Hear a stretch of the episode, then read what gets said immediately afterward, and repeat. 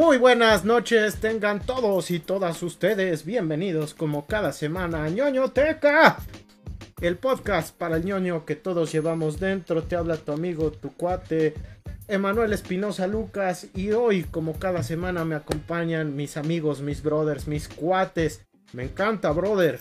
Nada más y nada menos que este, el párroco del metal, Vlad Mesa, que, que, este, que ya anda, ya anda en el estudio, tremendo, produciéndole a. produciéndole a Moderato, nos, nos cuentan. Ah, no es cierto, no es cierto. ¿Cómo andas, Vlad? Sí, no, bueno, ojalá tuviera yo el varo para, para poder meterle a la producción lo de Moderato, ¿no? Pero está chido, está chido, ¿no? Ya. Ahí si les interesa luego lo platicamos, pero muy bien. Hola Emma, hola Ac, ¿no? Este, movidos con artes cosas, con eso principalmente, afortunadamente este, pero también con cosas este, de ñoñas laborales, ¿no? Entonces, este, eh, para, nosotros estamos en sistemas en universitarios, pero, pero por ejemplo, también Emma también da, aparte de universitario, también da en, este, en, educación básica, así que feliz regreso a clases, ¿no? tremendo, yo nunca me había levantado a dar clases a las 7 de la mañana y es toda una odisea ver la jungla de concreto este a full con el regreso ya a clases presenciales, ¿no? Justamente yo también estoy por entrar ese tipo de cosas y no, no, no, no te envidio, no te envidio. Acá tenemos desde Tulancingo para el mundo al Babyface, el sociólogo del gol, que allá ya anda, ya anda buscando el, el patrocinio de Adidas para que nos traigan la nueva playera de la selección. Ahmed Díaz. Ah, yo creo que más que la playera, la chamarra. No sé si ya la vieron, la, la chamarra que es doble ah, vista. que es de doble vista, ¿no? Sí, sí, sí. Está muy, muy padre. Hola, hola, Black. Pues buen jueves, ah, no, martes. Este, bienvenidos a, la biblioteca. Bien, igual con harto chamba, harto trabajo, jugando a los carritos chocones en la Supervía Colos en las mañanas, sobreviviendo, tratando de sobrevivir, pero feliz, ¿no? Ganó el Barcelona, ganó el Pachuca ganó Red Bull, ¿no? Entonces, este, ahí vamos, ¿no? Este, ganó otra la vez. Roma hoy, sí. ah, ganó. Partido de media semana, por cierto, en la Serie A. Qué cosa. Traída por ESPN y Star Plus en exclusiva. Bueno, ojalá, ojalá, nos den patrocinio. Sí, ¿no? Hay que Hola, después, de Hugo Sánchez, después de Hugo Sánchez, ¿no? Que vaya a la biblioteca, güey. Sí, sí, sí, sí. Pues ahí está, ¿no? Entonces, este, no, pues bienvenidos, bienvenidos a esta ñoñoteca que está supliendo a la ñoñoteca del jueves, porque debido a dificultades, este, técnicas personales, este, no pudimos echar a andar esto.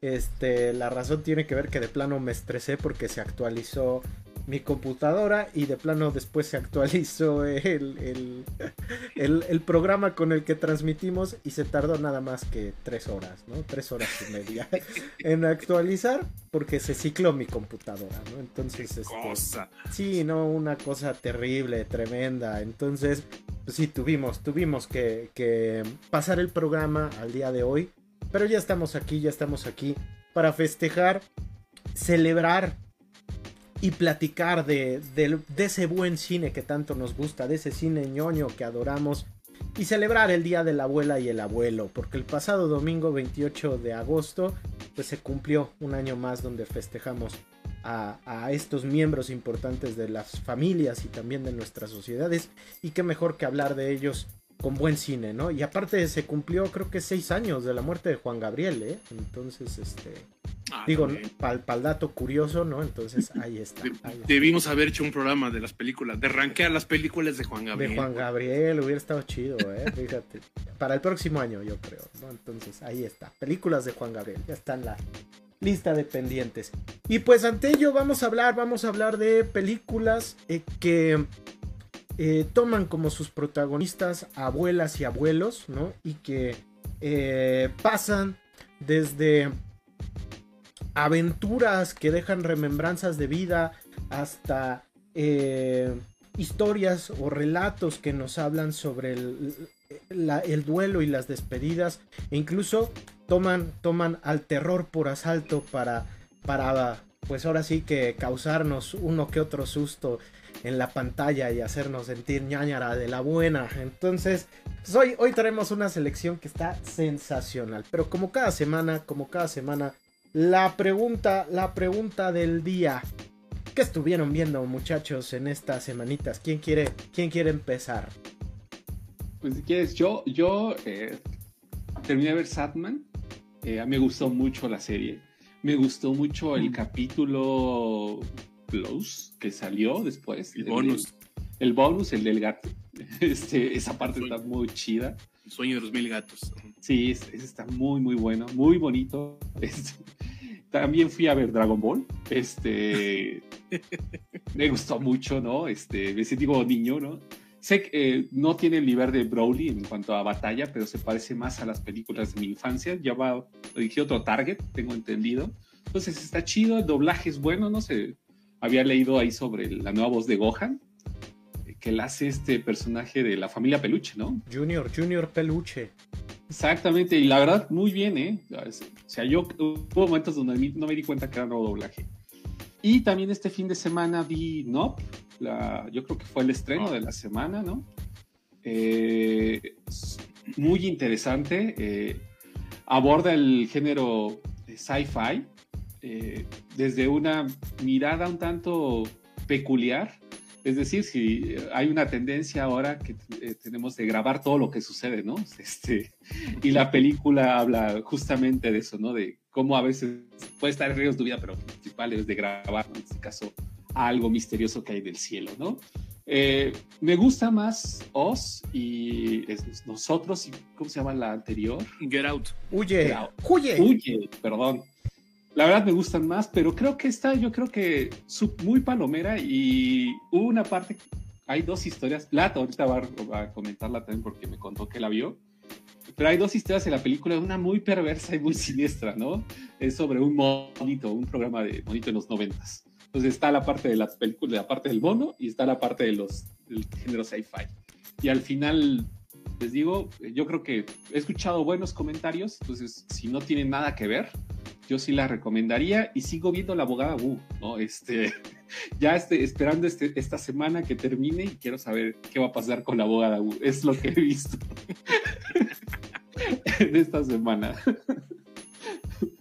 Fíjate que, este, bueno, yo también, con, bueno, vamos a empezar con eso para ligarlo. Este, yo, eh, yo también vi Nope. Eh, a mí también me gustó mucho, la verdad. La verdad es que sí. Y, y, yo tengo que decirlo que yo sí me gusta, pero no soy así súper ultra fan de, este, de, Jordan Peele. O sea, sí me gusta mucho su cine. Sí me gustan las dos películas anteriores que presentó. Pero, por ejemplo, Get Out la nominaron al Oscar y a mí me parece que no es una película como para nominarse. Aunque después de lo que se nominó este año ya tampoco me sorprendería nada, ¿no? O sea, sí, sí hubiera preferido que Geralt le ganara, por ejemplo, a Coda, ¿no? si hubieran competido el mismo año. Entonces, este, sí me gustan, pero la verdad es que esta sí me gustó mucho.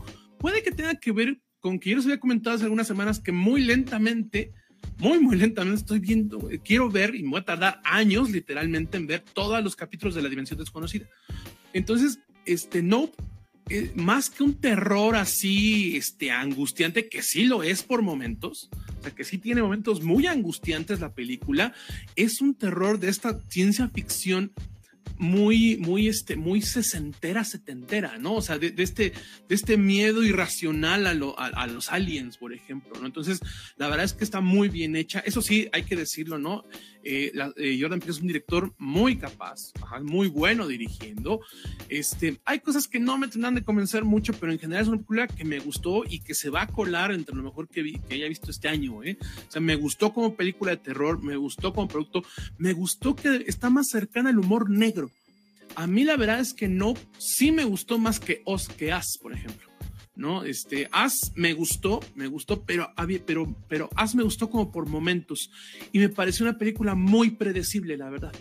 Ajá, entonces, este, y está, eh, a lo mejor también un poco, pero como bien dice Ah, ¿no? O sea, tiene un, un desarrollo de unas tramas muy interesantes. Eh, la verdad es que eh, ya se anunció que va a haber una, una secuela, pero honestamente a mí me hubiera más interesado ver una precuela, ¿no? Una precuela porque este, hay ahí una historia, una subtrama que bien comenta este ¿no? De, este, de, de, una sitcom noventera que, con un chimpancé y que es una historia muy chida y honestamente es lo que más me gustó de la película, ¿eh? yo sí quiero un spin-off con esa precuela, ¿no? De, lo que pasó, con todo y que ya sabemos que al final te dicen qué fue lo que pasó. Este, muy interesante. Y por cierto, ah, ya ves que lo comentábamos en nuestro, nuestro, grupo, sí, sí está basado en un caso real. Ella ya investigué y sí está basada en un caso real. O sea, no, no es exactamente igual, pero sí está inspirada. Entonces, este, vale mucho la pena. Tiene muchas lecturas. La gente le, le ve una profundidad enorme a Jordan Peele también, los fans. No, no esa es la que menos tiene. Habla, y la verdad es que no, me parece que no es tan profunda como lo están queriendo ver los fans. No es tan filosófica como gente dice, pero es una película muy bien hecha y muy bien entretenida. Entonces, yo sí la recomiendo también mucho, mucho este, vayan a ver al cine. Ah, también es un homenaje al cine, ¿no? Eh, habla, es, hay una parte que rinde un homenaje al cine. Esto sí es cine. Exactamente, entonces tiene toda la película, ¿no? Yo, yo creo que, sí, no sé si del blockbuster veraniego, esta o la de casa, este, fue la que más me gustó. ¿O la de cuál? La de Depredador, ¿cómo se llama? Ah, sí, sí, la, la presa, de la presa. La presa. Yo no, sé. El cine es esta, porque pues otra no llegó, ¿no? De plataformas, yo creo que Prey, ¿no? Pero sí, sí, la verdad es que está, está chida. Y las dos de Alien. Ah, sí.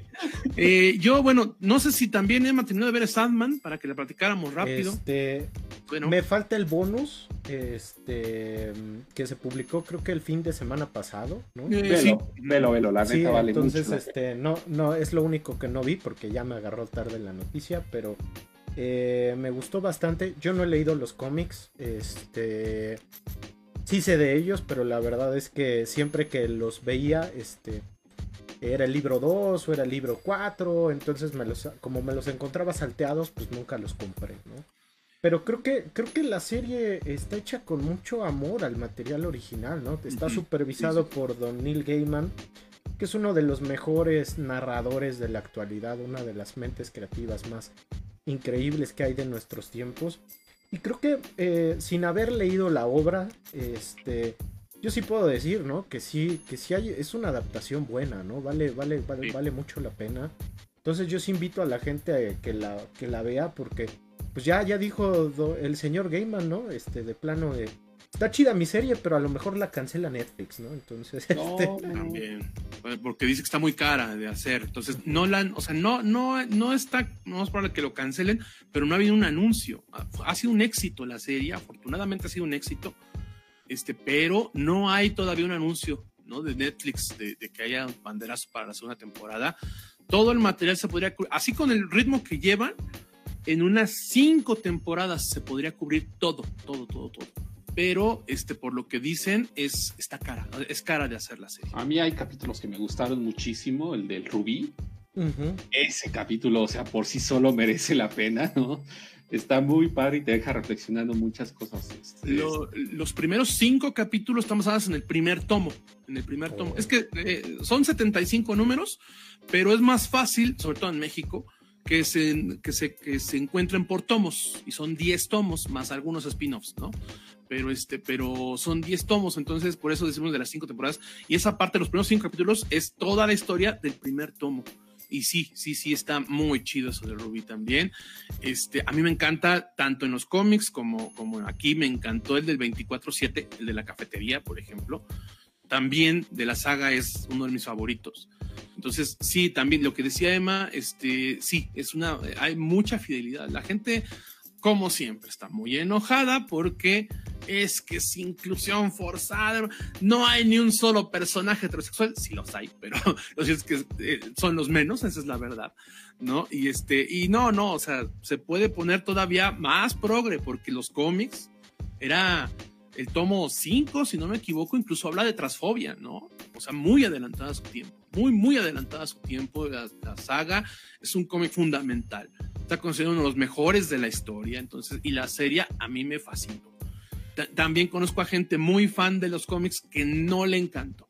Pero a, a, mí sí, a mí sí, a mí sí, la verdad es que este, yo sí creo que es una serie que recomiendo. Yo había dicho en nuestro corte de caja que no veía algo que le pudiera ganar a The Voice, ahorita ya estoy dudando, honestamente, cuál pondré yo primero de las dos. Porque es que a mí sí, yo sí soy muy, muy fan del, del, cómic, yo soy muy, muy fan de, de Neil Gaiman, este, y, y, este, y la verdad es que yo sí veía fascinado cada capítulo, ¿no? La verdad es que sí. Y el bonus también me, encantó porque Miel de Calliope es otro de mis cómics favoritos de Sandman, ¿no? Y está muy oh. bien llevado. Entonces, no, no, o sea, es, es, una serie preciosa, es una serie preciosa si a ustedes les da miedo la acción pro, etcétera, no, concéntrense en que es un material fantástico, increíble. Yo me atrevo a decir que es la cosa fantástica, el, material, la literatura fantástica, o sea, del, género fantástico que, más me ha gustado, que he leído, incluyendo los libros incluso. Sí, sí, sí. Aparte, eh, escriban en los comentarios si quieren que Vlad juegue con alguien como lo hace Sandman con Lucifer. Ah, sí, sí, ya habíamos dicho, ¿no? Sí, Estaba sí, prohibido chulada, los partidos y a burocracia.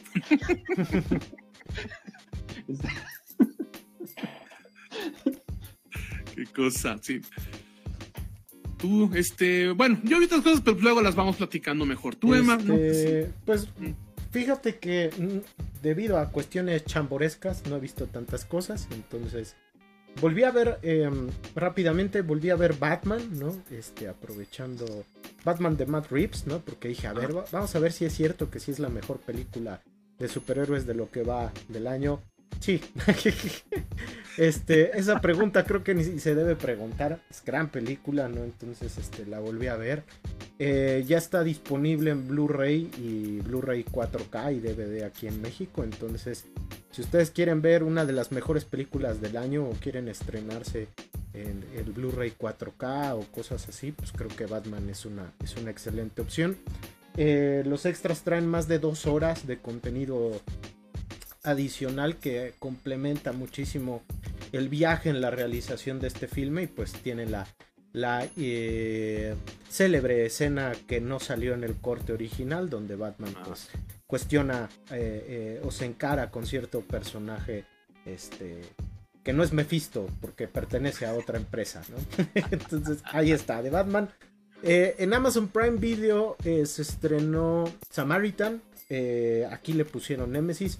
Es una película protagonizada por Sylvester Stallone, donde hace de un eh, ex superhéroe, ¿no? Que, se retira y que después es redescubierto por su vecinito, ¿no? Que se da cuenta que él es un superhéroe y le pide, ¿no? Pues que vuelva a entrar en acción para acabar con una bola de pandilleros gañañunflas que se quieren adueñar de la ciudad. Eh, la película, ah, si, bien, si bien no es la gran película de superhéroes, ¿no?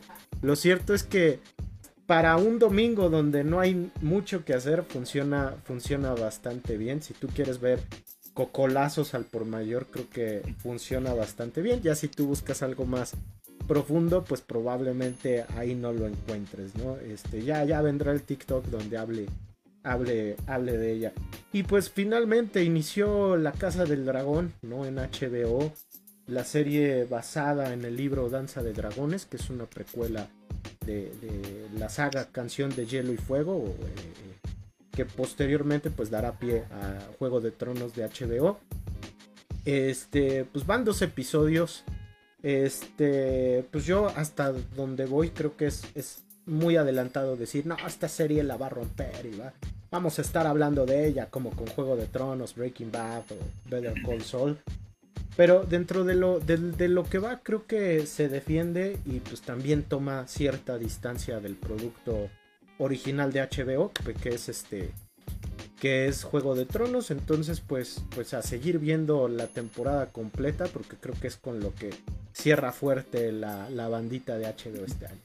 Y ya como corolario rápidamente este eh, Netflix ya canceló Resident Evil, ¿no? Entonces, este, este uno, uno, no puede evitar sentir ah, cierta felicidad, ¿no? Eh, por el hecho de que se cancela algo que realmente no estaba chido. Eh, obviamente uno se siente mal por, por todos los involucrados que ahora van a tener que estar en, buscando otros proyectos, pero lo cierto es que eh, da cuenta de que cuando una, una serie basada en un producto de otra índole eh, no respeta, ¿no? No respeta el canon y hacen eh, todo un desbarajuste, pues obviamente la fanaticada va a salir, va a salir este, a rabiar, ¿no? Entonces, este, pues creo que con esta 0 y van 3, ¿no? De adaptaciones de Resident Evil que, que pues no terminan por funcionar. entonces, este, si hiciéramos un top 3, pues creo que sería el lugar 3, seguido de Bienvenidos a Raccoon City y al final creo que las seis películas de Mila Jovovich terminan por seguir siendo eh, lo el producto derivado de Resident Evil que más se defiende, ¿no? Grande William Levy, ¿no? No me eh, Sí, en la sexta, ¿no? Tipazo, ¿no? Entonces, pues ahí está. oye, oye, nada más hablando de cosas malas, nada más lo quería mencionar porque ya lo comprobé. Qué malo el CGI de She-Hulk, ¿eh? Ah, ya lo ah, sí, es cierto. Sí, está muy feo. Mala, ¿eh? Uh, mira, eh, están, bueno, ya, ya que sí pusiste paréntesis, digamos, porque vamos, vamos bien de tiempo rápido, que nos digamos, este, eh, sí, sí, sí, sí, es muy malo. Eh, ah, yo la verdad es que me estoy tratando de guardar mis comentarios en las redes porque está recibiendo mucho ataque la serie por su contenido este, feminista más que nada. Entonces, no, no confundimos, o sea, a, mí, bueno, qué bueno que Act también respalde esto. No estoy, igual ya los viste, más los primeros capítulos de she He visto el primero, pero desde ahí ya se nota como que la cosa. Eh, sí, no, no, es que el cierre del primero, o sea, aparte de los dos Rex, ¿no? El cierre del primero, neta, es con hilos, güey. O sea, hablábamos este, la semana antepasada de, del infierno de 1911. Parece que era el mismo efecto para mover a Titania, ¿no? Pero bueno, no vamos a entrar en ese detalle. Este, sí, sí, sí, es muy malo. Y bueno, ya nomás, eh, cerrar, para cerrar el paréntesis, este, porque es que lo iba a comentar, pero además se siguió derecho. este, yo también vi La Casa del Dragón, ¿no? Entonces, este, a mí, miren, ya habrá cosa de comentarlo. Yo sé que Ag no es muy fan de esta saga, pero a mí la verdad es que sí, eh, hasta cierto punto lo fui, después ya no, ¿no? Este, pero a mí sí me está gustando mucho. La verdad es que el capítulo 2 me encantó, me encantó, sí me emocioné, este, me pareció que es recuperar la esencia de muchas cosas que hicieron de las primeras cuatro temporadas de Game of Thrones una, una de esas cosas de las que todo, un fenómeno del que todo el mundo habla, ¿no? Entonces, eh, yo espero que vaya por ese mismo camino, este, porque la verdad es que me está, me está gustando mucho la serie. Y está, ahí está, Juego de Tronos, de Sandman, este, She-Hulk. She-Hulk. Este, abogada Hulka, ¿no? Entonces, estrenos de la y no abogada Wu. y no la abogada Wu, ahí está. Vamos a ver ese meme, ¿no? De Ahmed, ¿no, güey? Abogada Hulka. abogada Wu. Abogada Wu.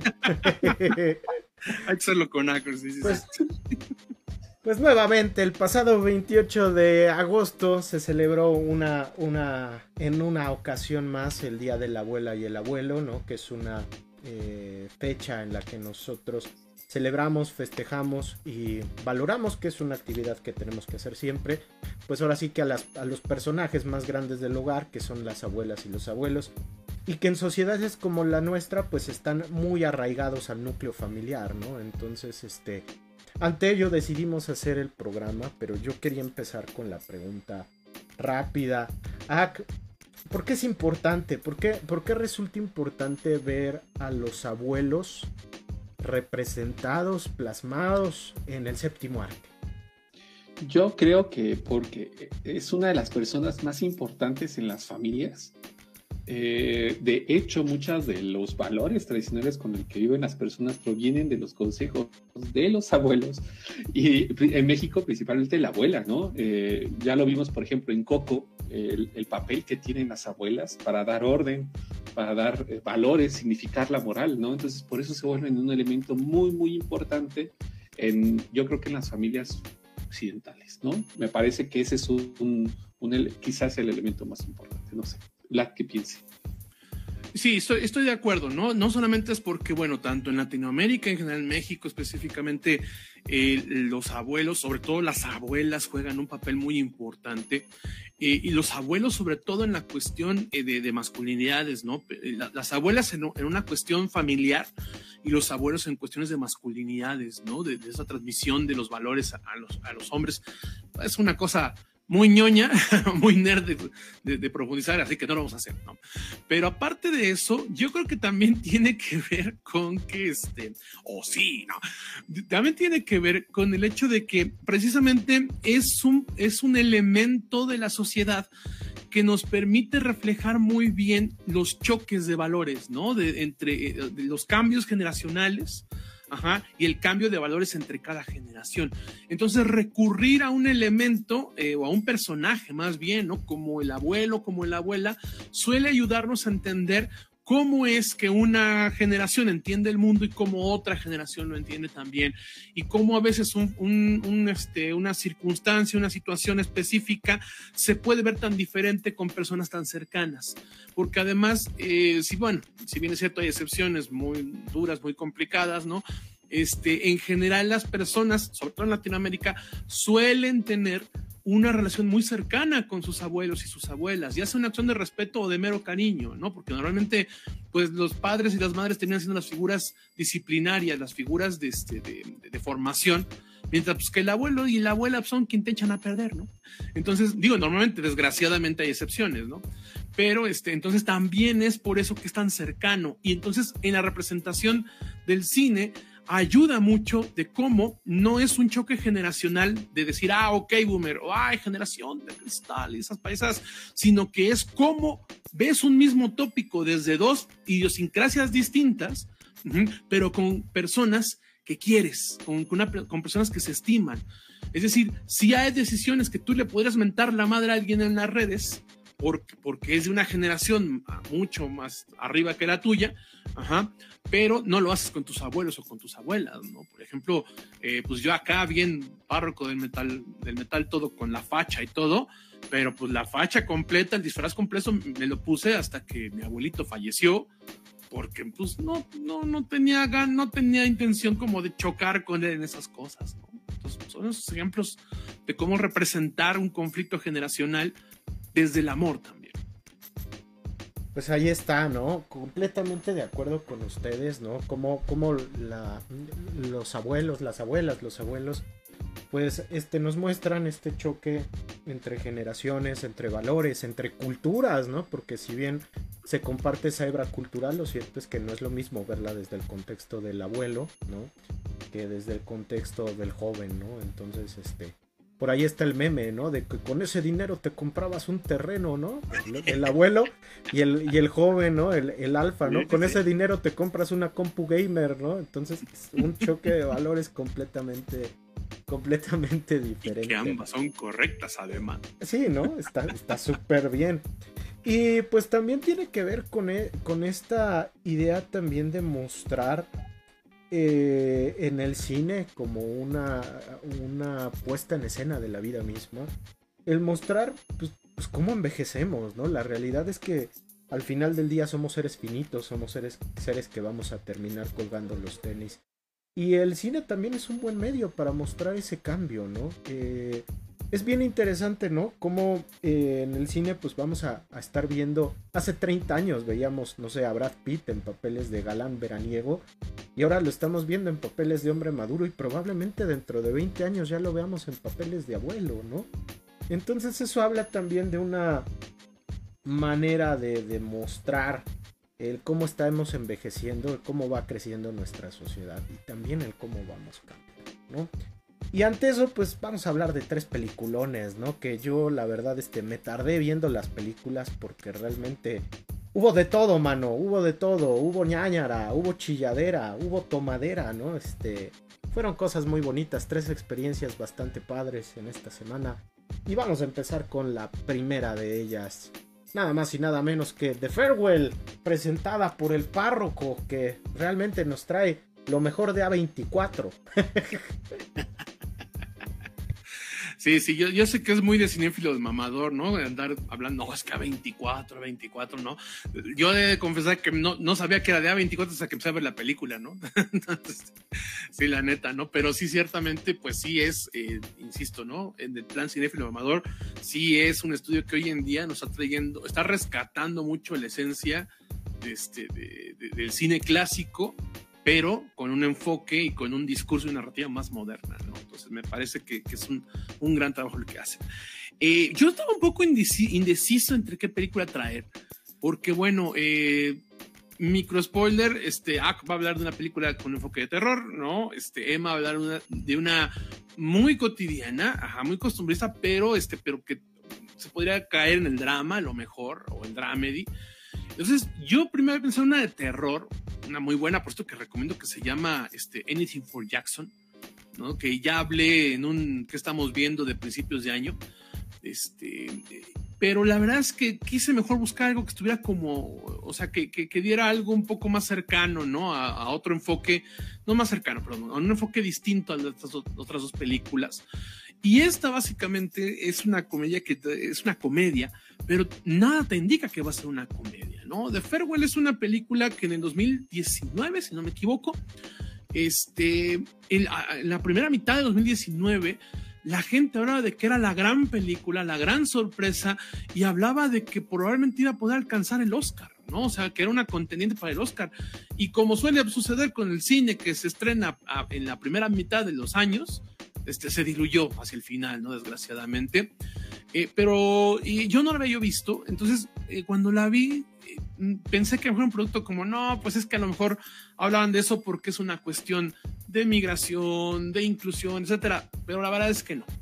The Farewell básicamente nos cuenta una historia con la que podemos identificarnos sin ningún problema, sin importar de que aquí estemos hablando de una, de una cosmovisión oriental contra una cosmovisión occidental. Eh, básicamente la historia de Billy, si no mal recuerdo, que es el nombre de la protagonista, que es Aquafina, que parece a mí me cae regorda Aquafina, pero aquí la verdad es que me gustó mucho su actuación. Ahí sí está fina. Ay, sí, la neta es que sí, ¿no? En general a mí no, no, no es una de mis actrices preferidas, pero aquí la verdad es que lo hace muy bien, muy, muy bien. Este, que básicamente eh, sus papás emigran de China buscando el sueño americano y los papás, pues eh, bien que mal lo han conseguido, pero ella no. Eh, porque estamos muy acostumbrados a que el cine nos, nos, nos muestre de cómo, ah, sí, el, American Dream, ¿no? todos los migrantes que llegan la hacen y todo, pero pues desgraciadamente cada vez se convierte esto más en una excepción. Hay muchas historias de migrantes que no, que, ha sido igual de difícil, ¿no? O, o son dificultades completamente distintas. Entonces aquí precisamente Aquafina, el personaje de Billy, este, es esa representación de una migración que no ha sido del todo exitosa, que no ha sido mala, pero no ha sido del todo exitosa. ¿Por qué? Porque tiene 30 años, no tiene un trabajo estable, este, no está buscando una beca. Eh, que, bueno, esto pues, pasa los primeros cinco minutos, pero spoiler, no la va a conseguir, ¿no? Este, la quieren correr de su departamento, entonces, este, pues está en una situación muy mala, ¿no? Para alguien de 30 años que tendría que ser independiente. Y entonces un día, regresando a ver a sus papás, eh, básicamente eh, ellos son personas muy tradicionalistas que han logrado adaptarse a la cultura este, norteamericana, pero pues que a fin de cuentas mantienen muchas tradiciones chinas también.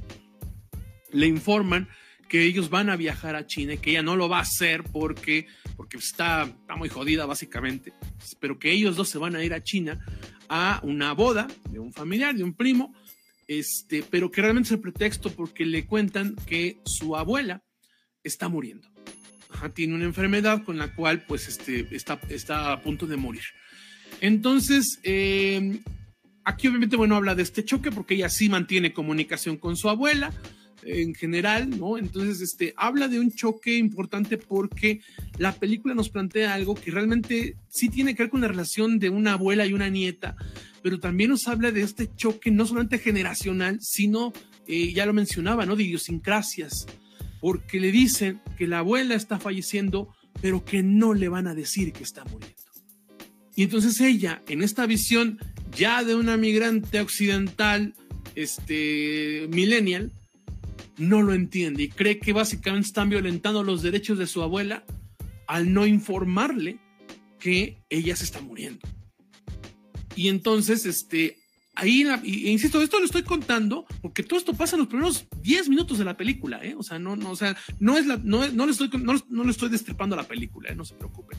Pero este, pero eh, básicamente plantean de que en China es muy común que, en la tradición de la sociedad china es muy común que las personas que están en una enfermedad terminal, sus familiares y sus doctores, sus doctoras, decidan no decirles, porque tienen esta cosmovisión, lo explica en la película, que tienen esta visión de que, de que las personas no se mueren de la enfermedad, sino se mueren por el miedo, por el miedo a morir. Entonces, a mí me, fue una película que me movió desde el principio porque dices, bueno, es que eh, Billy, el personaje de Aquafina, tiene razón, las personas tienen derecho a saber qué hacer con su vida, a tomar decisiones, la, voluntad sobre el cuerpo también incluye la vida. Ajá. Por eso es que, bueno, eso es un debate más difícil cuando hablamos, por ejemplo, de cosas como la, como la eutanasia, ajá, la, anestesia, iba a decir, perdón, la eutanasia, como la eutanasia, que a la gente le mueve mucho, pero la gente, eso también es decisión sobre tu propio cuerpo, por ejemplo, ¿no?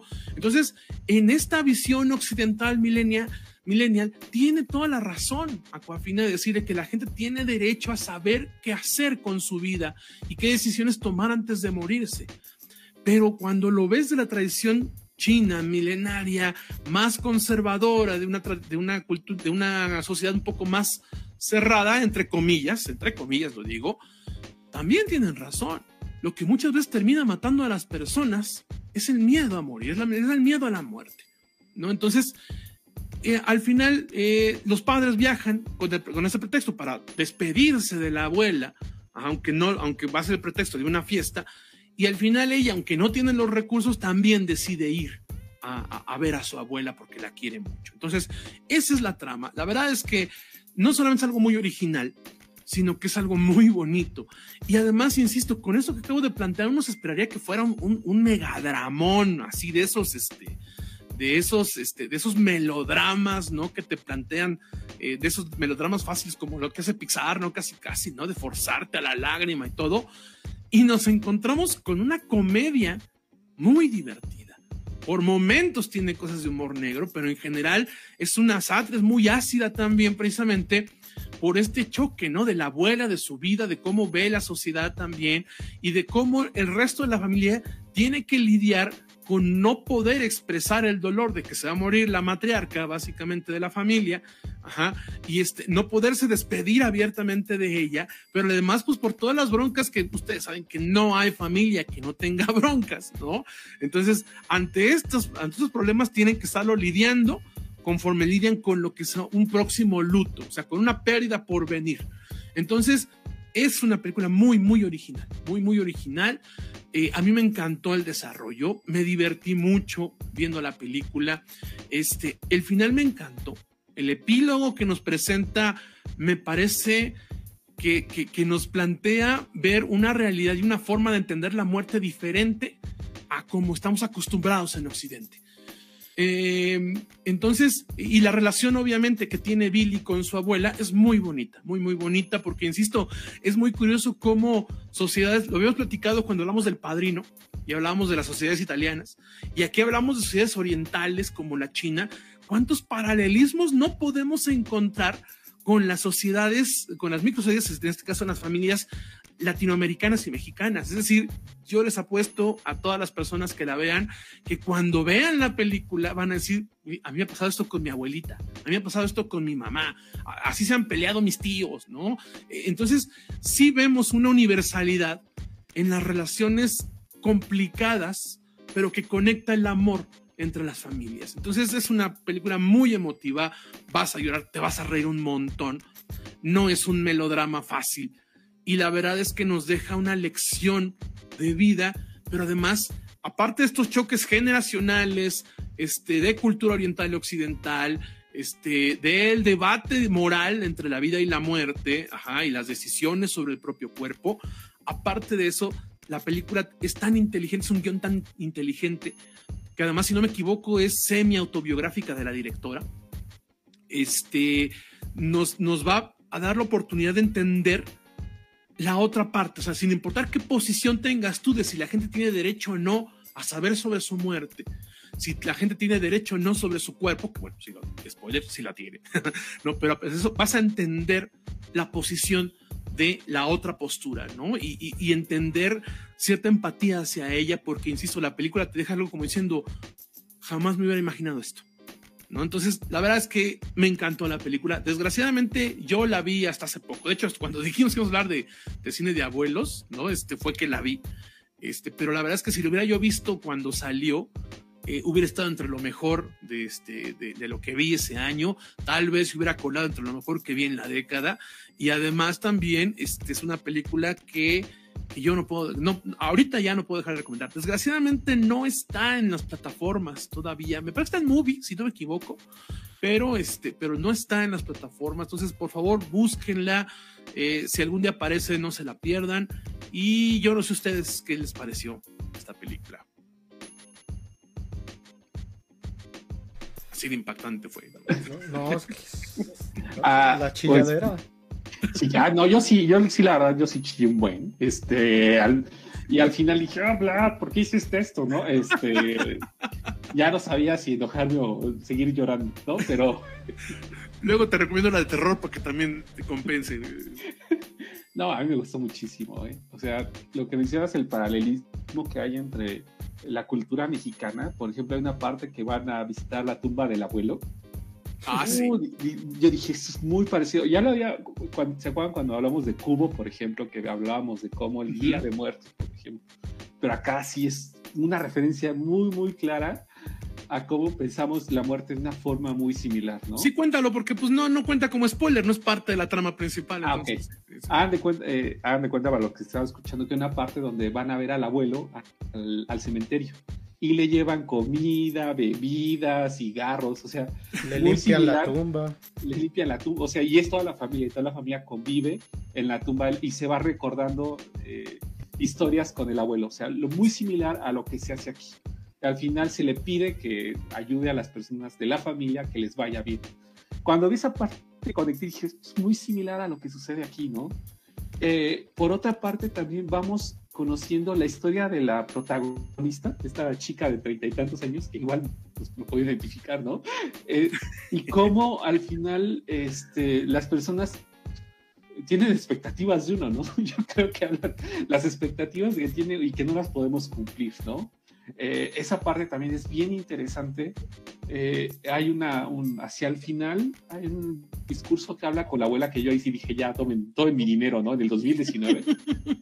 Eh, dije, no, esa parte está, está muy, muy padre y lo narran desde una manera muy bonita, ¿no? Hay un personaje que me llamó mucho la atención, que es el sobrino, que lo forzan a fingir una boda, ¿no? Ah, sí. El- el Luis Miguel chino. Que es el pretexto con el cual se reúne la familia. ¿no? Sí, sí. Pero desde que su abuela le dice, voy a hacerte tu boda, ¿no? El, chavo así, yo dije, yo sería él, ¿no? Este, así, no puede, ¿no? o sea, no aguanta con todo el peso. Y, y, y fíjense que yo, yo sí tuve un momento así de, ¿le dirías o no le dirías, no? Yo conozco a personas que no han dicho que tienen una enfermedad terminal para aguantar el peso de la... y que los demás no sufran. Y aquí es lo contrario, ¿no? Hay un diálogo muy bonito que dice alguien de la familia es que los vivos debemos de aguantar el peso para que ellos no sufran tanto.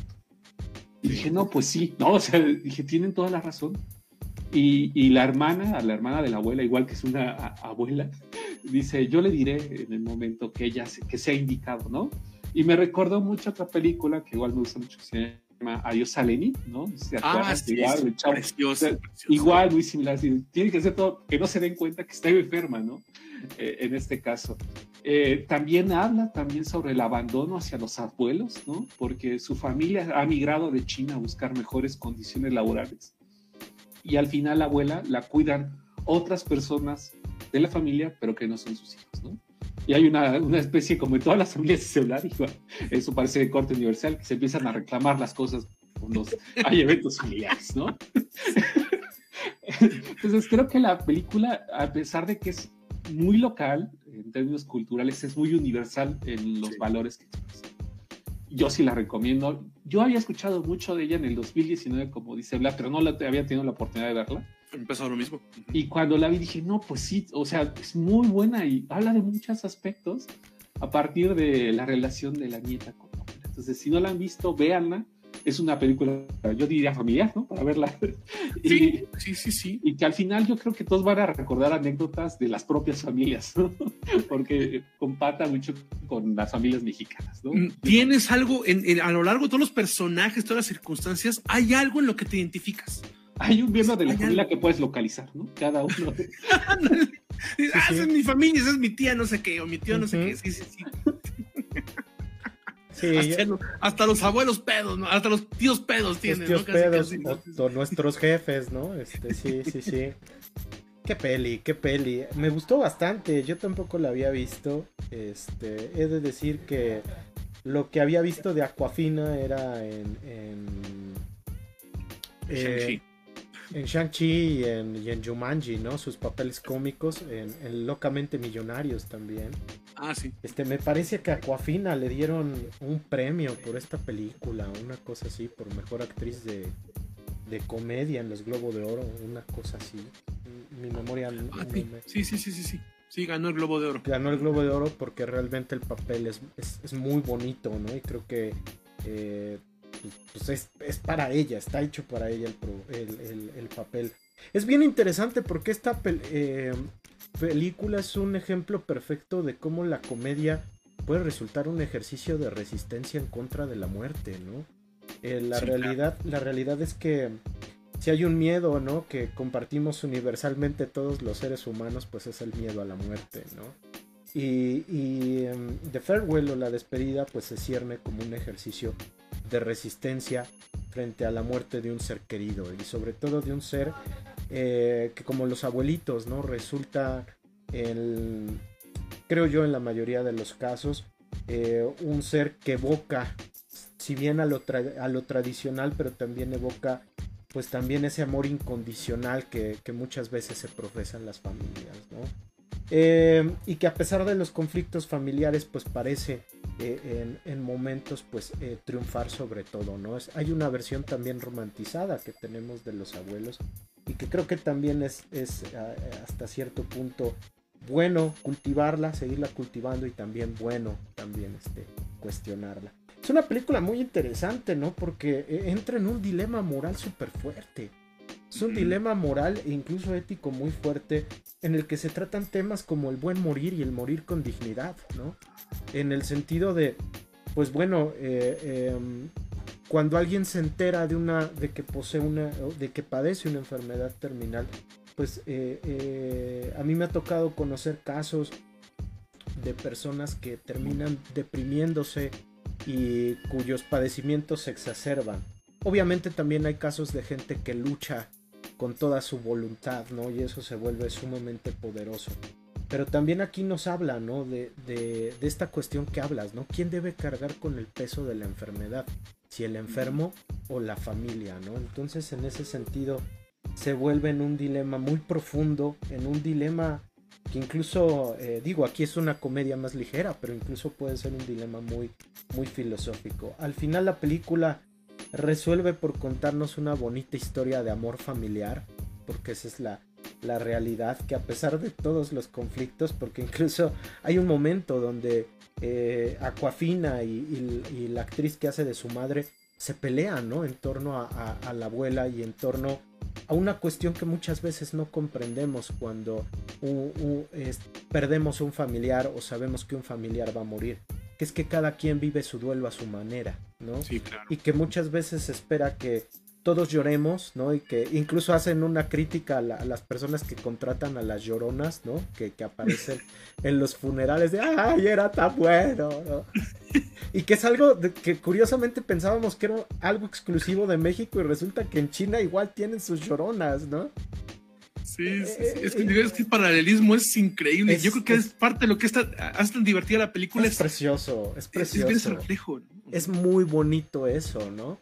Eh, entonces, pues en ese sentido, eh, eh, The Farewell, la despedida, pues es un filme que toca las hebras de nuestro, de nuestro corazoncito de una manera muy bonita, muy conmovedora y que pues nos permite, creo que, dialogar, ¿no? Con la familia sobre eso, ¿no? Sobre la manera, en, eh, eh, sobre estos dilemas y sobre la manera en que cada quien vive su duelo, ¿no? Porque muchas veces esperamos que a uno llore la pérdida de un ser querido cuando probablemente la otra persona esté viviéndolo en silencio, ¿no? Entonces creo que es un punto de conectar muy bonito. Ya no hablo más porque me emociono y la verdad este me, pongo me pongo me pongo a llorar señores pero me pongo emotivo. me pongo emotivo y pues aparte ando acá con mi bacacho la película da para las dos cosas ¿eh? para que te carcajes por momentos y para que chilles no así desconsoladamente es muy bonita es muy bonita pero cuéntenos, cuéntenos, párroco, si hay algún, algún comentario en la caja. Justamente, justamente por acá ya anda este Eric Martín. Dice saludos, saludos, Eric. No, gracias por andar por acá. Dice, ah, caray, eso de las lloronas no me lo sabía. sí, sí, es que es, que bueno, es, muy curioso. Parecen esos como chistes muy regionales, ¿no? De, México, de la forma en la cual este, nos, enfrentamos a la muerte, pero de verdad, ¿eh? y, y como bien lo menciona Emma, ¿no? Desde que hablamos desde Cubo digamos, esos paralelismos de cómo lidiamos con los muertos, ¿no? Con, con la tradición este, oriental y este, como en México. Entonces, ciertamente sí es muy curioso porque incluso en la película hacen un chiste sobre eso y es muy divertido. Yo me acuerdo que me reí mucho en esa parte de las lloronas porque precisamente yo pensaba en este en México, ¿no? Entonces digo, eso es lo que va a ser muy divertida la película. Ojalá, ojalá pronto llegue a alguna plataforma. Insisto, Emma, creo que tú sí lo tienes. No sé si está en movie la película. Eh, la retiraron. Estuvo en movie, pero ya, ya la retiraron. Entonces esperemos que Canal 5 la, la, ponga porque realmente vale mucho la pena. Sí, sí, sí, es una película que, que vale muchísimo la pena verla. ¿eh? Búsquenla, por favor, búsquenla de Farewell porque sí es una de las mejores películas de ese año y, yo insisto, si lo hubiera visto antes de hacer mi top este, hace dos años de lo mejor de la década, yo creo que la hubiera metido. Me encantó la película. Y está, The Farewell, la despedida. Si ustedes buscan una copia académica, pues pueden verla en cierto sitio que empieza con Cue y termina con Vana. Entonces, ahí está. Van a verla. Sí, sí, sí. sí, ahí está, ahí está. Uf, pues bueno, después de esto emotivo, fíjense que yo, eh, curiosamente The Farewell es producida por Chris White, eh, que Chris White salta a la fama por dirigir junto con su hermano Paul en el año de 1999 una película llamada American Pie, eh, que trata sobre un grupo de adolescentes, ¿no? Que trata de perder su virginidad en, en ah, su graduación. Y que eh, si bien hoy en día una película como American Pie, pues ya, ya uno la, pues, lo reflexiona de otra manera para hacer una comedia de ese tipo. Lo cierto es que, es que le dio a, a, Chris Bites eh, la, la, pues ahora sí que le empuje para empezar a realizarse como director, ¿no? Y a partir de esa comedia comenzó a hacer dramas y producir dramas de corte más indie entre ellos The Farewell, pero también comenzó a dirigir otras películas que tocan eh, temas sociales. Y es curioso porque, eh, dato curioso, es nieto de Katy Jurado, ¿no? De la diva del cine mexicano. ¿A poco? Es neta, este, es, su nieto. Entonces, este, técnicamente Chris, Chris White en parte es mexicano, ¿no? En, cierta hebra cultural es mexicano. Buen jurado. Ajá.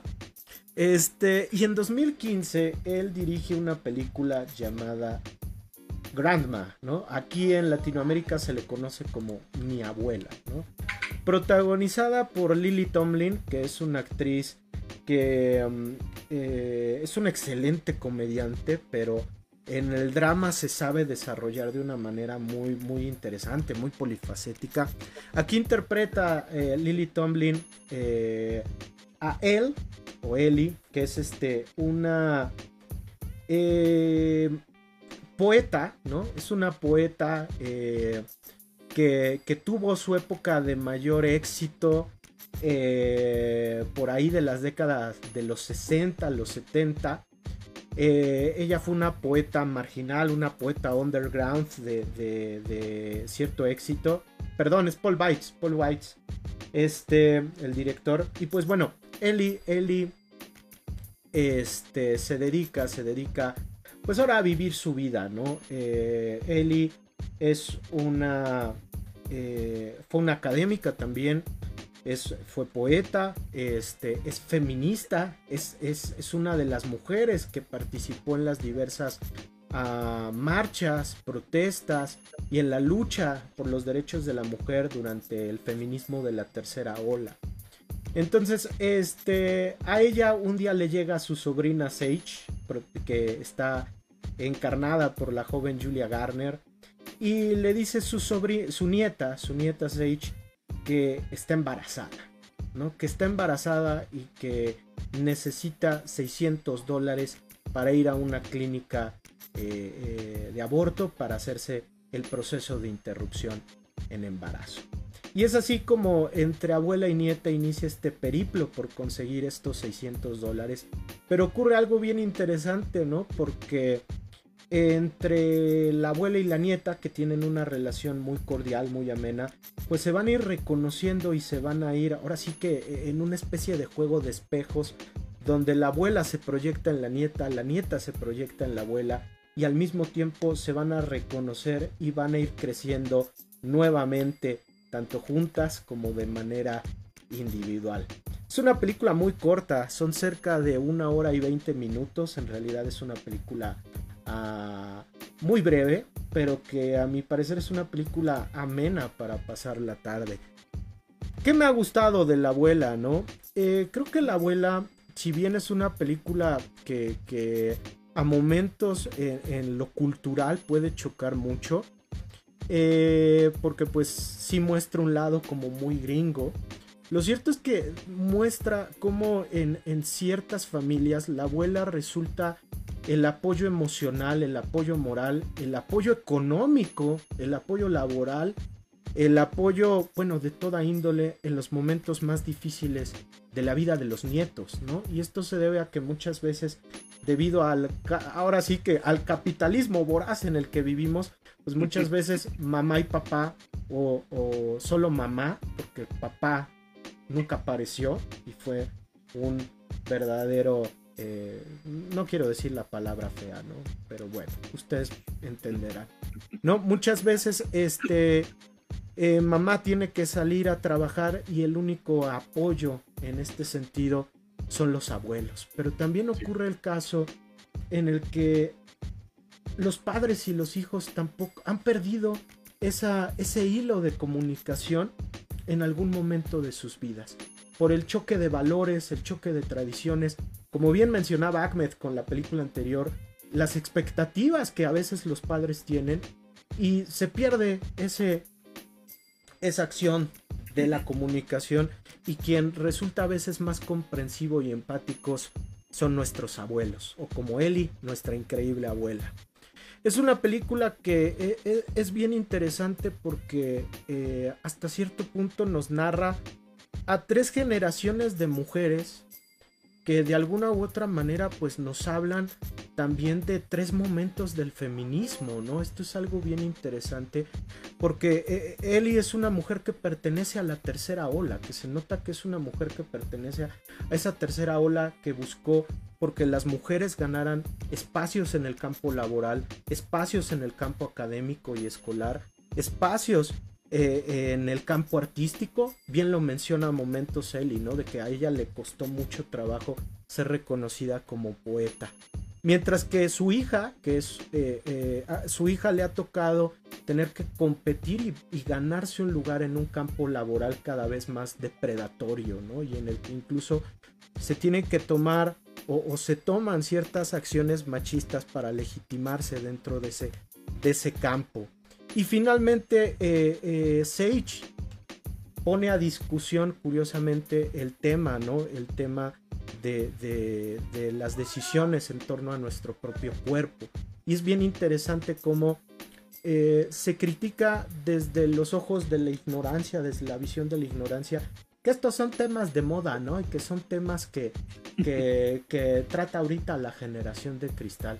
Y es bien interesante cómo Eli pone sobre la mesa esto al decir, al hablar sobre el tema del aborto y de cómo eh, se realizaban las interrupciones del embarazo desde mucho tiempo antes, ¿no?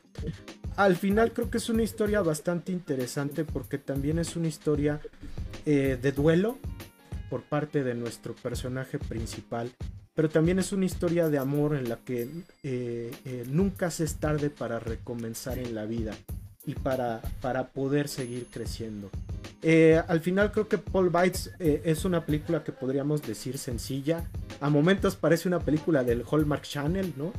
Este, pero al final del día creo que es una película que a mí me ha parecido muy, muy interesante, genuina y donde creo que todas las personas involucradas pues nos hablan de cómo en estos tiempos posmodernos los abuelos siguen siendo o, son o forman parte de ese sostén peculiar de ese órgano llamado familia. Pero no sé, ¿qué opinan ustedes de la abuela, muchachones? Y fíjate que yo, bueno, yo no la había visto, ¿no? Eh, esta película eh, de raya en un género que a mí honestamente no me gusta mucho en general, que es el mumblecore, ¿no? Este, que es este tipo de cine muy millennial, ¿no? Que surge eh, a mediados de la primera década del siglo XXI, que básicamente es precisamente esto, estos nuevos directores y directoras que querían hacer un cine diferente o que querían plantear una visión de su propia realidad, pero pues que no tenían recursos, entonces básicamente termina creándose este, este subgénero, ¿no? Que es el mumblecore, que es, que es algo muy parecido al Dogma 94, casi casi, porque es con los mínimos recursos, ¿no? Es, es este, con actores semiprofesionales, este, con sus amigos, con poco dinero, que cuentan historias cotidianas, ¿no? Son slides of life básicamente de la vida millennial como tal, ¿no? Entonces, eh, a mí el problema es que hay muchas, muchas producciones que no son muy buenas. Es decir que esta me gustó, me gustó mucho. Es un mumblecore en, en, en, el hecho, básicamente, o sea, porque es una película, como bien decías, ¿no? Más, más que Hallmark, precisamente suena casi casi a proyecto de tesis, ¿no? Casi casi de universidad, ¿no? Parece, porque es una película muy sencilla, este, que básicamente sucede en el transcurso de un día, de mediodía, básicamente, y este y cuenta una historia con la que cualquiera se puede identificar. Aparte de todo lo que ya dijo Emma, que escribió muy bien desde esta visión de este choque generacional y en este caso específico de las mujeres, ¿no? Y de, y de incluso una representación muy claro, ¿no? Como bien nos decía Emma, ¿no? Muy bien de, los de los de las luchas feministas de cada una de las generaciones, de lo que ha tenido que batallar cada una de las mujeres. También habla de algo que a mí me gusta mucho y que pocas veces se menciona y que ahorita Emma también lo, lo lo, dijo, que tiene que ver con las redes de apoyo. Eh, ¿Por qué, por, qué las, la, ¿Por qué nuestras generaciones, o sea, los millennials, los centennials, los alfa, son tan cercanos, y también desde antes seguramente, pero por qué principalmente estas generaciones son tan cercanas a sus abuelos y sus abuelas? Justo por lo que decía Emma, ¿no? Por este capitalismo rapaz que hace que, que primero que nada, que haya muchas, este, muchas familias de una sola, de, un, de una sola figura materna o paterna, eh, principalmente materna, hay que decirlo, ¿no? Este, pero aparte porque el hecho de que incluso si es un matrimonio que tiene que salir a trabajar, que ambas personas del matrimonio tienen que salir a trabajar, normalmente la primera red de apoyo lo que nos, lo que nos sirve, lo que les sirve a las personas que son padres y madres es esa red que genera su propia familia, sus abuelos, sus abuelas.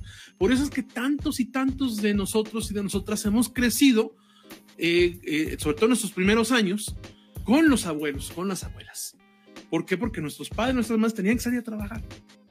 Entonces eso crea un lazo, por eso somos tan cercanos también, ¿no? Que veíamos en la película anterior y que vemos aquí otra vez como, sin importar de que los personajes sean tan imperfectos, que es algo que me gusta del, Mumble, del Mumblecore y específicamente esta película de que, si bien es cierto, nos habla de personajes este, muy, muy claros de cuál es su posición ante lo que estamos viendo, habla de personajes muy humanos porque las, las cuatro protagonistas este, son mujeres imperfectas Aquí no hay nada de que lo que, de que mucho critica a la gente de no, es que la inclusión y la madre y que son perfectos los personajes que son mujeres. No, aquí no.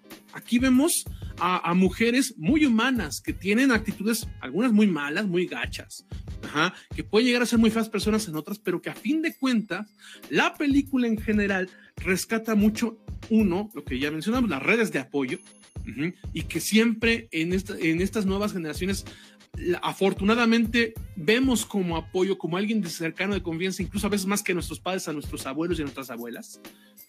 Y segunda, nos habla también de la sororidad, porque a pesar de que plantean a uno de estos tres personajes principales, bueno, son cuatro protagonistas, incluyendo a Judy Girl, ¿no?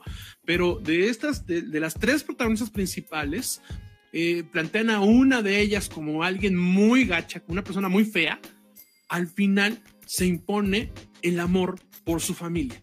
Y se impone también, y no, pero de una manera moral de que, ay, sí, me sacrifico por mi madre, mi, mi, abuela, mi hija, no, por nada, no, no. Es una cuestión de entender cuándo tienes que ponerte rudo, cuando la vida te ha, se te ha venido encima y tienes que luchar contra todo, pero también cuando tienes que saber apoyar a alguien.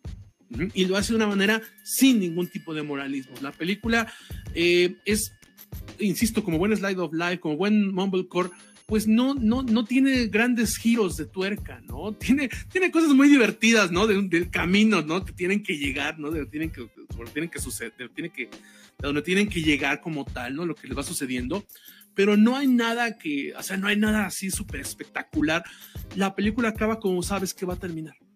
Pero lo bonito es precisamente las relaciones que surgen entre la madre, la abuela y la hija, ¿no? Entonces, insisto, yo no soy fan de este tipo de películas porque muchas son una cuestión muy, este, em, ¿cómo decirlo? Mamadora, muy mamadora, ¿no? Por muy sencillo, o sea, todo lo sencillo que es la puesta en escena suele ser muy mamadora, las historias que luego nos cuentan, o problemas de que, ah, sí, tipo drinking buddies, ¿no? Oh, sí, es que no me entiende porque yo quiero dedicarme a hacer cerveza artesanal y, eh, este, y ella piensa en sueños de ir a, a comer en restaurantes veganos o sea, que se suelen tan, tan superfluos, esta no. Esta es una historia que incluso desde la posición de hombre blanco hetero privilegiado que uno puede tener, se puede identificar por la cuestión de redes de apoyo y porque, insisto, no resalta de una manera muy sutil la sororidad. Sí es una película que recomiendo mucho. Si ustedes quieren introducirse al Mumble, al Mumblecore, este, este es un buen camino, ¿no? La verdad es que yo, insisto, a mí son pocas las que me gustan y esta me gustó, me gustó mucho, la verdad muy buena recomendación. Eh, a mí igual me gustó, fíjate que yo no la había, yo no la conocía, la verdad. No, yo tampoco. Y, la verdad está chida porque son esas películas ya difíciles de encontrar que son cortas, ¿no? Este, ya, cada vez estoy muy acostumbrado de a tres horas, ¿no? O sea, ya de tres horas.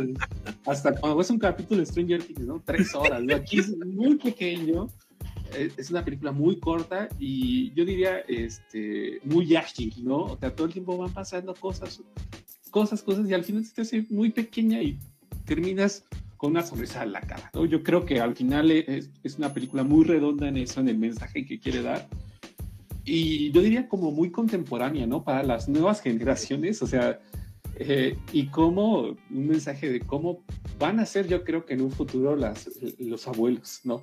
Yo creo que va a ser algo muy similar a lo que vemos en esta película, ¿no? O sea, rompiendo todas las, rompiendo todas las normas, ¿no? Todos los valores, incluso más que los propios padres, ¿no? En este caso, la abuela, este, así de, no, tú estás bien atrasada, ¿no? Pero si se dan cuenta, yo creo que ese mensaje es el, el padre, ¿no? Eh, y cómo mm, a partir como que del duelo, aquí también hay un personaje que no está presente, pero está todo el tiempo.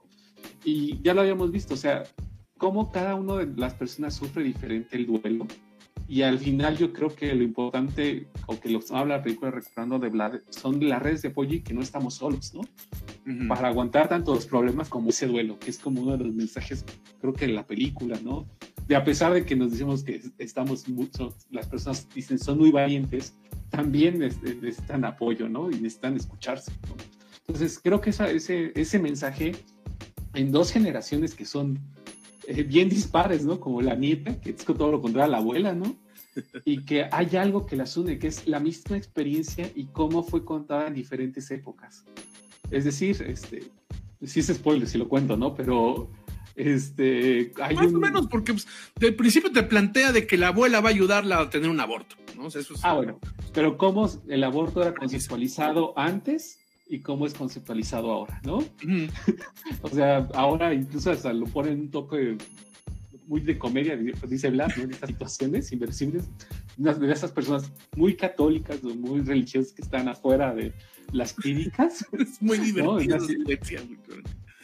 Pero si se dan cuenta, hay una parte, cómo incluso fue avanzando, ¿no? El, propio, porque antes una experiencia muy traumática y ahora si se dan cuenta ya se reformulan las clínicas, este, hay acompañamiento psicológico, ¿no? Yo creo que esa parte está bien interesante, incluso para analizar, ¿no? Cómo fueron cambiando ese mismo proceso en dos generaciones diferentes y al final que las personas se sentían solas, ¿no? Hace tiempo y juzgadas por la sociedad y cómo eso cambia ahora. Yo creo que ese mensaje está chido y muy positivo, ¿no? De la película. Pues ahí está, mi abuela, Grandma, disponible en... Bueno, esta se encuentra en internet, entonces es, complicada de conseguir, es complicada de ver. Eh, pertenece a la rama de Sony Pictures Classics, que es como las películas de Sony independientes, pero que pues... El lado indie. el lado de indie, ¿no? De donde también sacaron, por ejemplo, Juno. Entonces, si tienen la chance de encontrar, o sea, si la encuentran, neta, sí véanla porque les, va, les va a sacar una, una gran sonrisa e incluso una que otra lágrima. Pues cerramos, cerramos con, con la ñañara, el espanto. Con el este, otro lado. con el otro lado, lo feyoyo. Porque el, el señor Díaz, el señor Díaz, este, ya impaciente por querer ver la nueva playera de la selección, decidió, decidió elegir una, una, una película de terror para hablar del día de la abuela y del abuelo. Cuéntenos, cuéntenos. Eh, yo, la verdad, sí tenía, de- desde que tocamos el tema, yo dije, yo quiero una de terror, ¿no? Este, no sé si se acuerdan, dije, yo quiero una de terror. Sí, está sí. entre La Visita, por ejemplo, una película de la que ya hablamos, ¿no? De unos niños que van a ver a sus abuelos y es como una especie de... cosas- pasan cosas raras, ¿no? Eh, eh, Visitando a los abuelos, ¿no? Buena película. También hablamos, pensé en The Ex, eh, que es una película que salió este año, Ujú. pero dije, "Mm, también es como de terror, ¿no? dije, y creo que también toca los mismos temas que esta de Ex, este, pero yo creo, me gustó mucho al principio de año, ah, junto con Vlad, hablamos de una de las películas que nos dio miedo al inicio del año, que fue La Abuela, de Paco Sí. Plaza.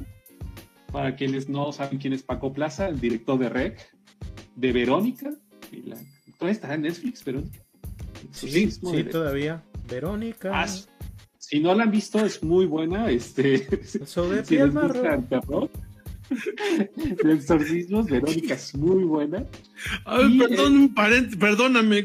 ¿Qué estás cantando? Ni siquiera lo ubico yo. ¿Nunca han escuchado Verónica? Con su bolso de piel marrón y sus zapatos de tacón y su vestido de domingo. ¿Qué esa no es Penélope? Ah, sí es Penélope, sí es cierto.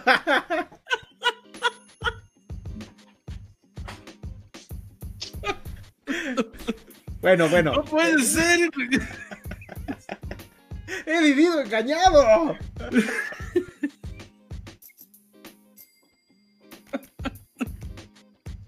Bueno, bueno, ya cuéntanos, cuéntanos. ah.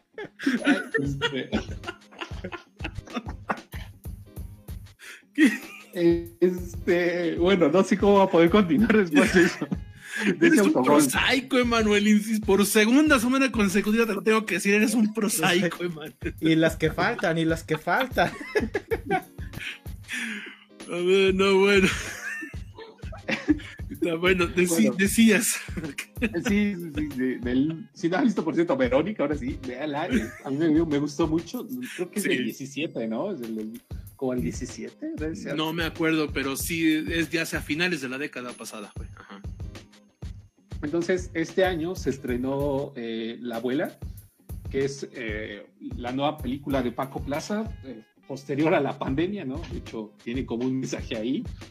Eh, ¿De qué habla la película? Eh, quería, es- escogí una película que hablara del miedo a envejecer, ¿no? Que es una de las cosas que por sí solo ya es una, es como una de las cosas de terror que tenemos en nuestra época, dice un, pensador, que es que las personas casi tienen todo seguro, menos eh, envejecer. O sea, contra eso no pueden, ¿no? Y a pesar de que gasten mucho dinero, eh, envejecer siempre va a estar ahí, va a estar presente, ¿no?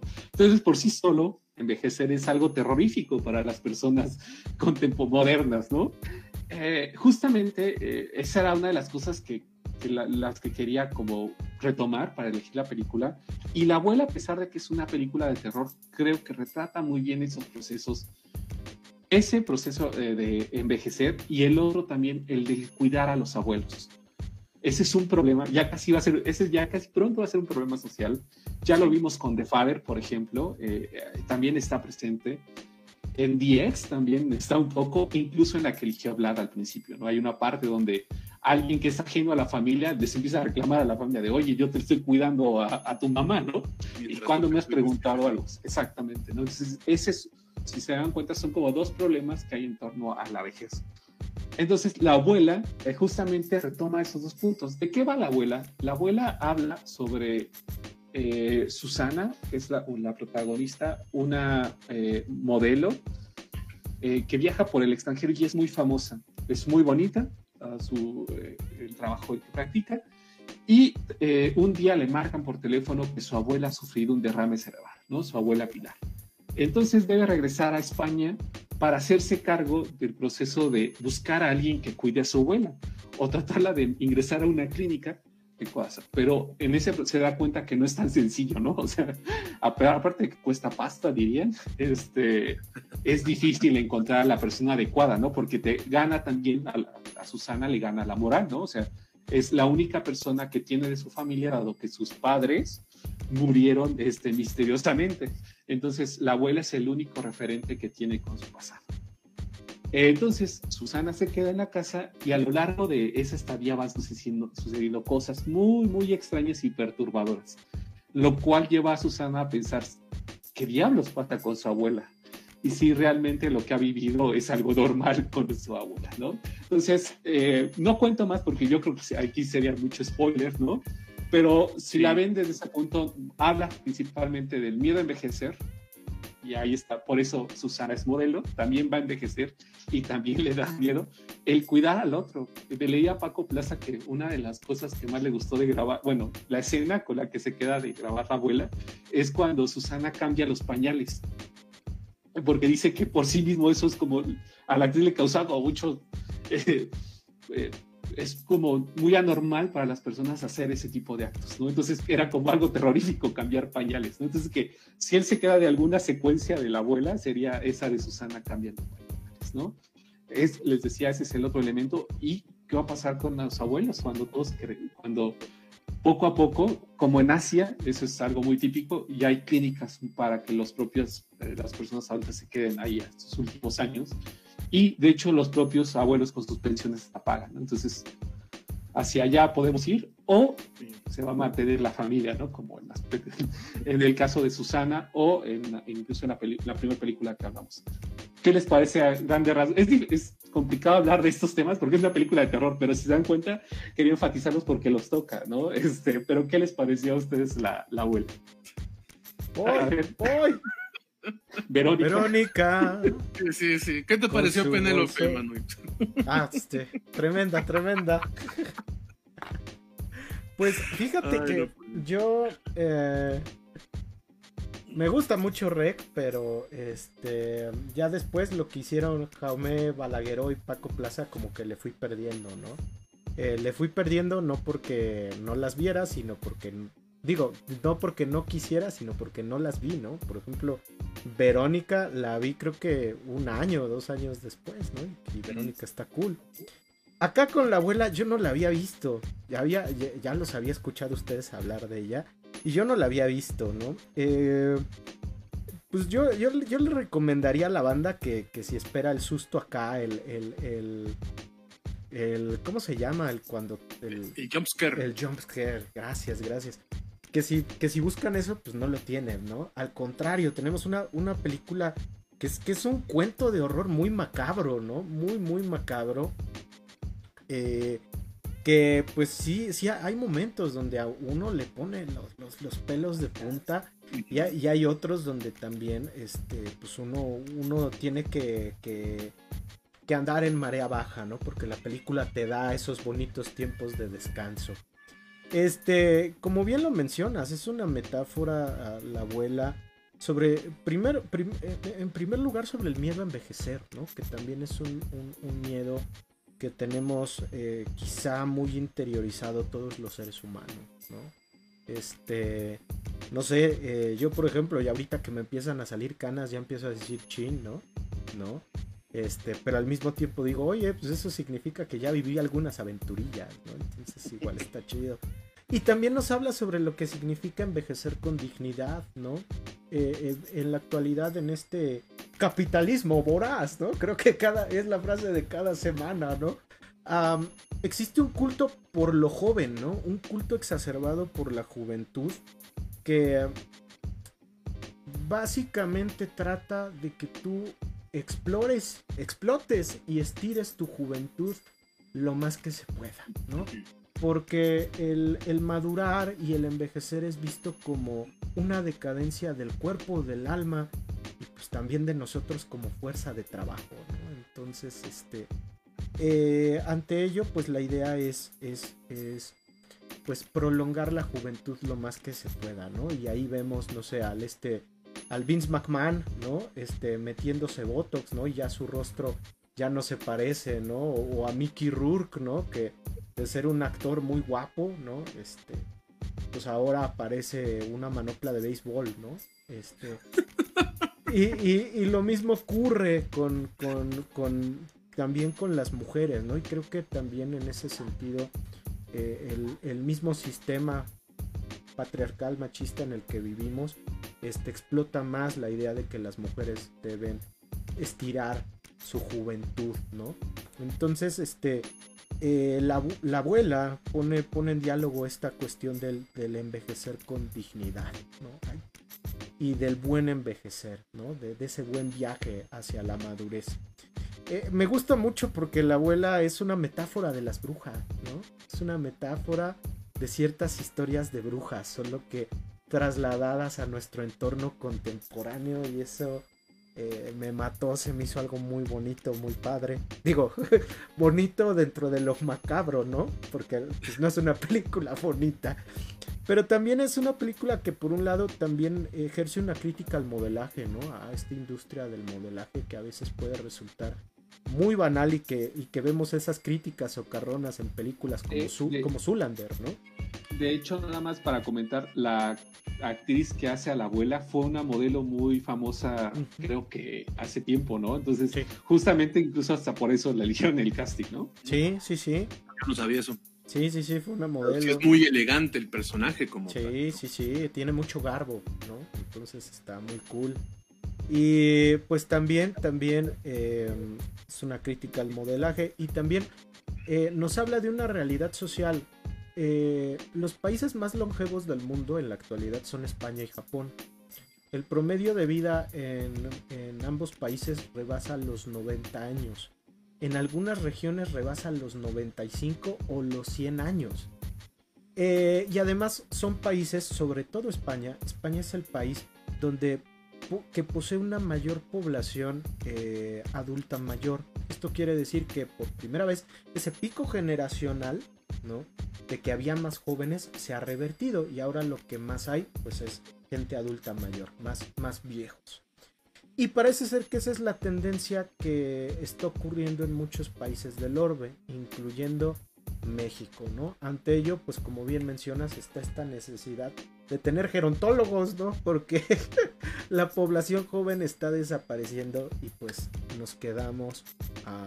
No, nos vamos a quedar muchos abuelitos que debido también a este capitalismo voraz, eh, probablemente no tengamos las condiciones para mantener una vida digna y una buena vida durante la vejez.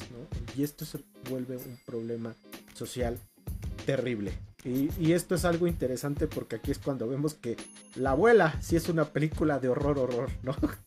Entonces yo, yo realmente te rifaste, te rifaste, me ha gustado, me ha gustado bastante. Una película muy sutil, muy elegante, que sin ser ah, tan ah, impactante, termina por dar un mensaje claro y, muy terrorífico. Este, Vlad, ¿tú cómo viste La abuela?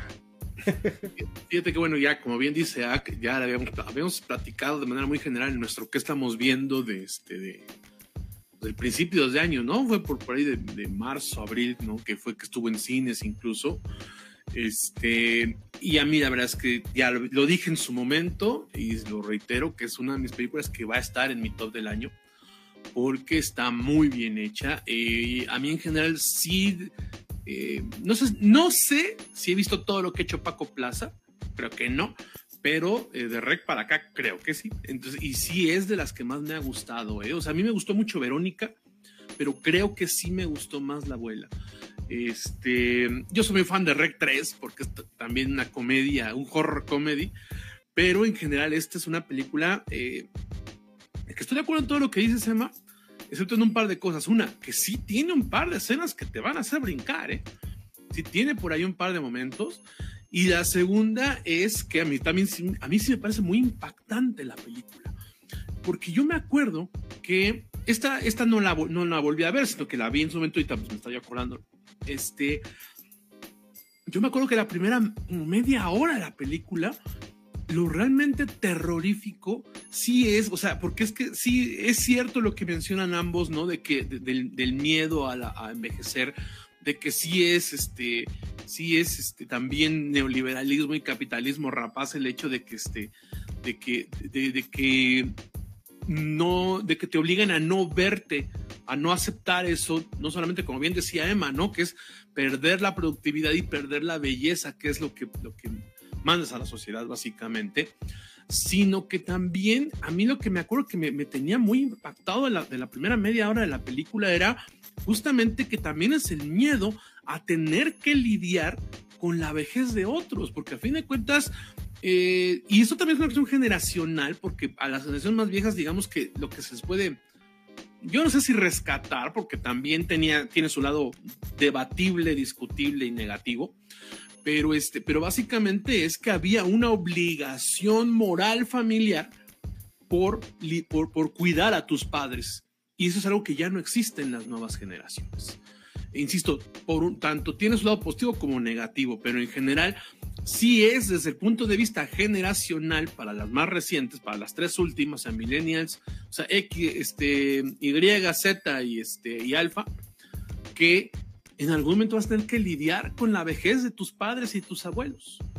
Y eso es muy terrorífico, precisamente porque tiene que estar atendiendo y ella es básicamente, o sea, ella es una top model y tiene que empezar a hacer lo más básico que no lo sabe hacer, que no lo sabe hacer, ¿no? Y precisamente tiene este dilema moral ella de que, de que bueno, pues es que sí, mejor la mando a un, este, a un, a un lugar donde la cuiden, pero los, pero ella misma recuerda que ella fue quien la cuidó. Entonces viene esta cuestión de que a mí me cuidaron, ahora tengo que cuidar, pero que insisto que he ido perdiendo en las generaciones, ¿no? Entonces, esto la hace eh, precisamente una película muy angustiante al principio. Yo de hecho por un momento pensé que la película iba a ser un terror psicológico porque es muy angustiante esta parte. Después entra aquí un toque paranormal que a mí me gustó mucho. A mí me gustó mucho. Por eso digo, o sea, estoy de acuerdo con lo que se llama, pero sí tiene sus jump scares. Yo sí me acuerdo que un par de cosas que sí, ¡ah! ¿no? Entonces, este, sí tiene momentos que también son muy terroríficos y que el terror precisamente viene de esta combinación de lo que puedes ver en el momento paranormal ya muy obvio, pero también de, cómo vas sintiendo, lo, cómo se va volviendo cada vez más perturbadora la actuación de la, de la actriz este, que hace de la abuela, pero también cómo se va volviendo cada vez más incómodo lo que tiene que estar haciendo su día a día y cómo se está sacrificando su propia vida, por decirlo de una manera, o ella lo siente como sacrificando su propia vida por la de alguien pues que se va a morir. Entonces, eso es otro dilema moral. También es un choque permanente en la película. Entonces, aborda tanto un terror ah, eh, muy explícito en lo paranormal, en lo ocultista más que paranormal, perdón, en lo ocultista, eh, y también en una cuestión de mucho de lo que hemos hablado mucho del nuevo terror este perturbador de, tintes psicológicos. Entonces la película todo el tiempo te tiene este, muy tenso, muy, muy tenso.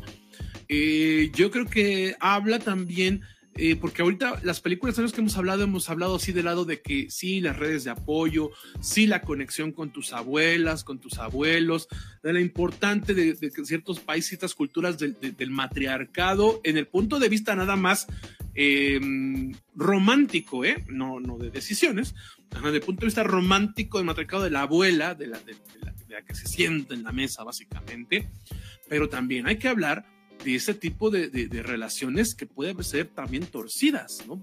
Por eso hablábamos, a mí me gustó mucho la idea de esto. De hecho, este programa, desde, desde que le habíamos dicho que está esta fecha, decía, no, no, porque yo quiero hablar de la abuela, ¿no? Y sí, a mí, a mí también me encantó esta película, cuando, cuando la platicábamos. Y yo creo que es una película que quien quiera ver esta cuestión de relaciones sociales, esto que ya plantearon ustedes dos de de que es, un, es algo que vamos a vivir, que, vamos, que va a pasar ya, que es una realidad, de que nos convertiremos en una sociedad de viejos y viejas. ¿no? Y que además somos, somos ya tres generaciones que no vamos a tener pensiones, ¿no? y eso también es algo que no estamos pensando que es preocupante, que dentro de 20, 30 o 40 años vamos a estar en la, en la, en la este, eh, como adultos y adultas mayores, pero además vamos a ser adultos y adultos mayores pobres, ¿no?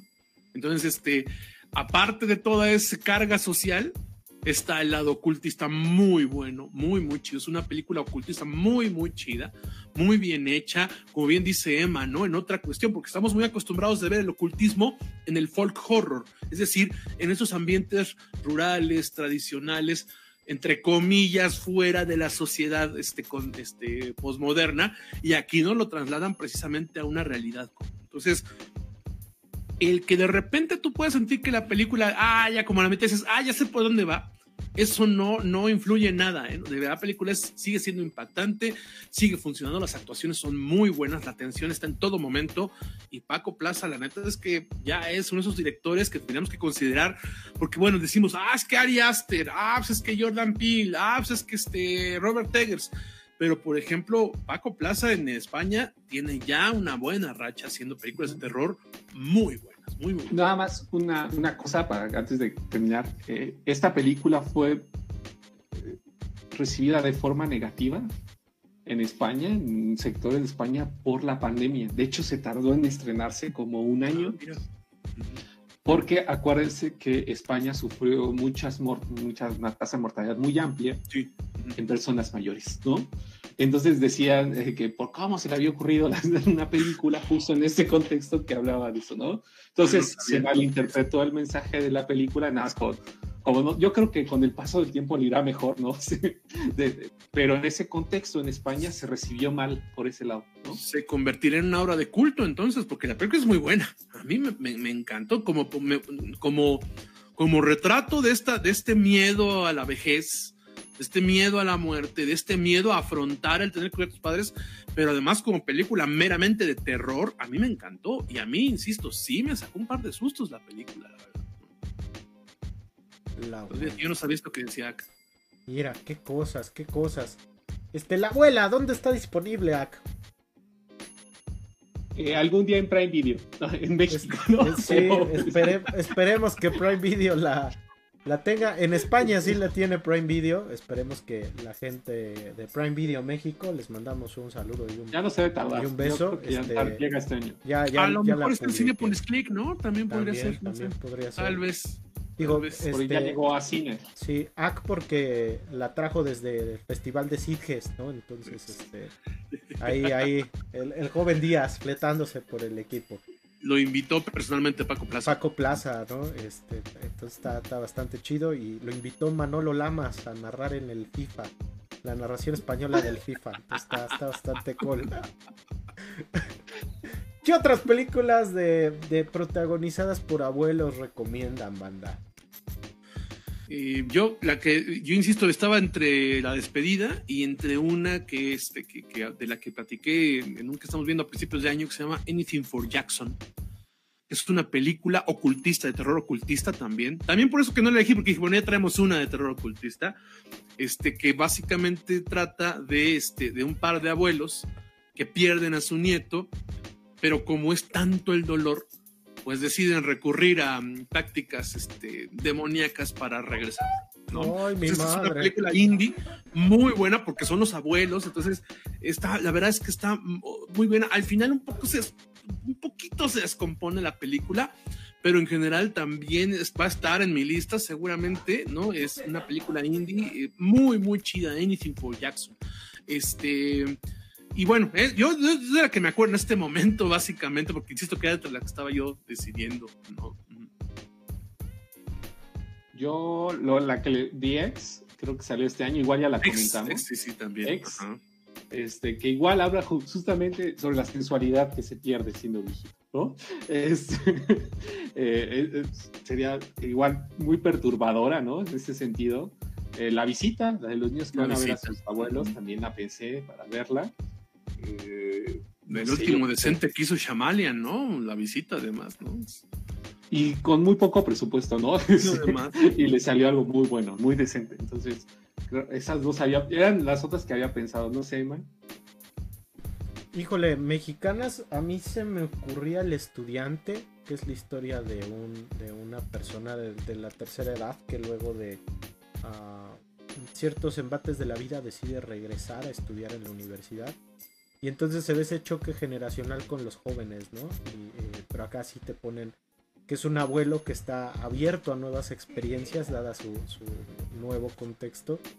Y la película está bastante bien. Este es una película hecha para sacarte una sonrisa. Entonces creo que cumple a cabalidad.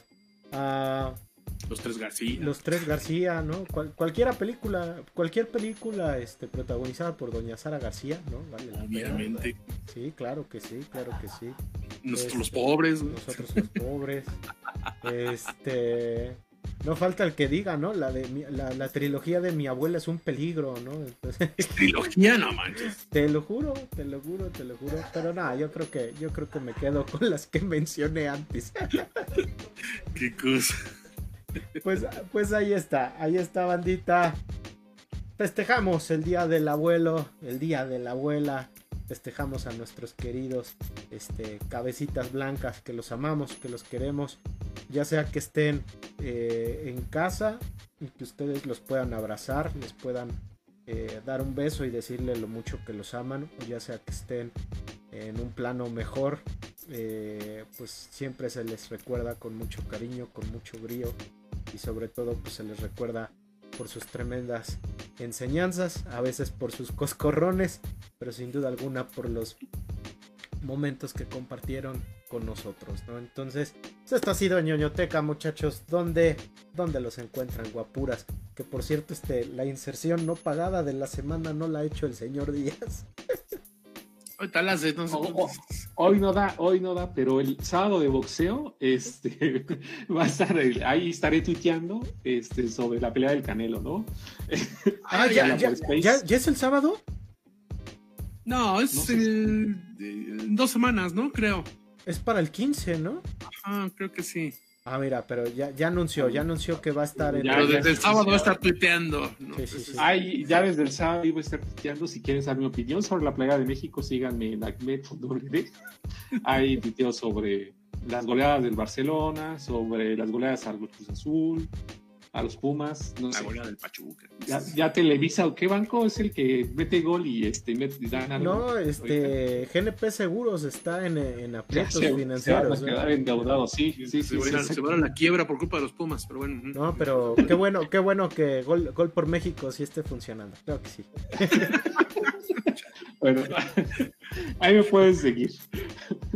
A mí me encuentran en Twitter como El Equilibrista, en Facebook como Vlad Mesa Escorza y de vez en cuando escribo sobre cine, opinión pública y cultura de masas en desdeabajo.mx.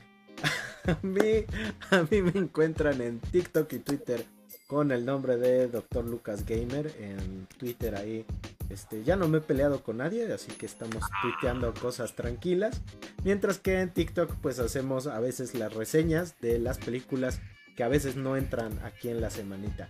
Igualmente me encuentran en eh, Twitch, twitch.tv diagonal. Eh, Doctor Lucas Gamer, no, ahí hacemos streamings de videojuegos. Y finalizamos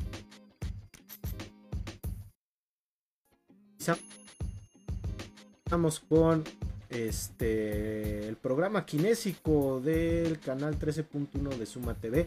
Ahí estamos ya por finalizar segunda temporada. Y pues este si gustan apoyarnos pues este, vean los videos en YouTube de los episodios pasados porque pues está saliendo eh, ya salió ya salió Vlad y ahorita esperamos que salga que salga Acme ¿no? y ahí pues ahí está. Kinésico tercer episodio de la segunda temporada Cuídense mucho. Ñoñoteca. Ah, sí. Ah, perdón, ñoñoteca, ñoñoteca. Sí, qué cosa. Se me va, se me como, va. Como, ay, Hellmans, Hellmans. ay, por Dios. Mayonesa McCormick. Para que vean que esto es este transmisiones en vivo. Transmisiones en vivo. ñoñoteca. Ah, Ese capítulo se podría ir como es que es lo mejor del año, ¿eh? Lo mejor del año, sí, sí. sí, sí. Este, ah, sí, no se olviden de seguirnos por Facebook Live en Anchor y también en Spotify, porque ahí estamos compartiendo eh, los episodios de, en manera de audio. Entonces nos apoyan muchísimo dándole like a, a, ñoñoteca en eh, nuestra, nuestro perfil de Spotify y a cada uno de los episodios. Comienzo a pensar que lo del, lo del bacacho era, era real. Era, real, pero yo lo controlo. Pues ya vámonos, ya vámonos, porque ya es tarde. Cuídense mucho y bye bye.